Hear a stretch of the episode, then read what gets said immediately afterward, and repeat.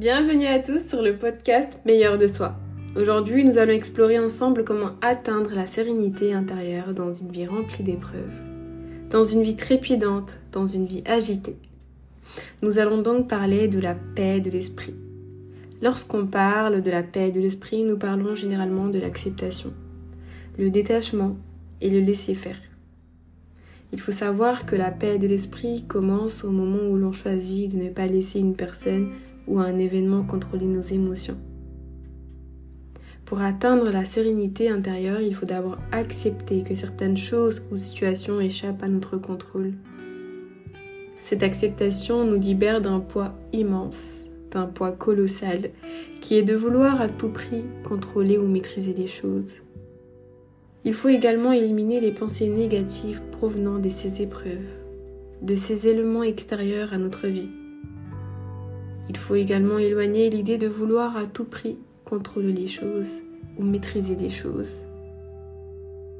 Enfin, pour construire une vie plus épanouie avec plus d'énergie positive et de sérénité, pensez à pratiquer la méditation. Et c'est quand vous commencez à embrasser cette énergie positive et à pratiquer la méditation que votre esprit est en paix. Et vous pouvez à ce moment-là atteindre un bonheur intérieur absolu qui vous fait rayonner physiquement et mentalement.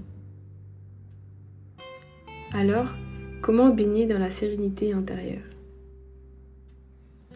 Je vous conseille de pratiquer donc la méditation et la pleine conscience, qui sont des outils que j'utilise au quotidien pour avoir un esprit plus léger et serein.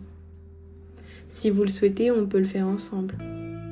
Prenez donc quelques minutes pour recentrer votre attention sur le présent et calmer votre esprit avec des visualisations positives. Se voir sourire ou visualiser le sourire des personnes que vous aimez tout en essayant de vous concentrer sur votre respiration ou sur les sensations de votre corps par exemple et observer comment l'effet de la méditation peut apaiser vos pensées. C'est ce que je fais au quotidien quand je n'arrive pas à me concentrer sur quelque chose ou quand quelque chose échappe à ma maîtrise, que je ne peux pas contrôler, que je peux rien faire, eh ben je médite. Et tout se passe bien, tout se calme, mon esprit se calme, et j'arrive à y voir plus clair pour pouvoir prendre une décision assez réfléchie. Vous pouvez également faire du yoga par exemple. Cela peut être bénéfique pour le corps mais aussi pour l'esprit. Car certains mouvements peuvent donc aider à libérer les tensions accumulées et favoriser une sensation de bien-être général.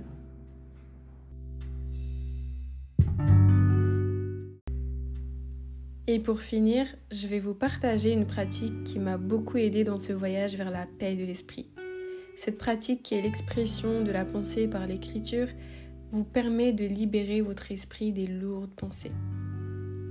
Vous permet d'écrire les pensées qui vous tourmentent l'esprit.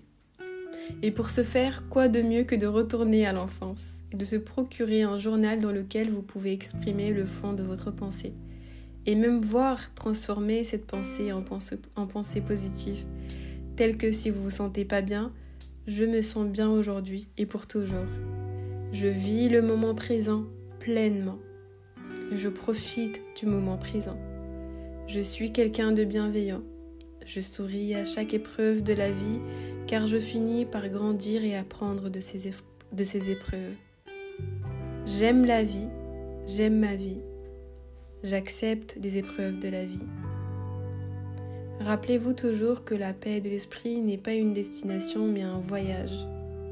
Elle demande patience et persévérance. Commencez petit et soyez toujours doux avec vous. Et n'oubliez pas que chaque pas vers la sérénité intérieure est un pas vers une vie plus épanouie, une vie plus équilibrée, une vie plus heureuse. Merci d'avoir écouté cet épisode. Que la paix soit avec vous aujourd'hui et tous les jours. À très bientôt sur le podcast Meilleur de soi.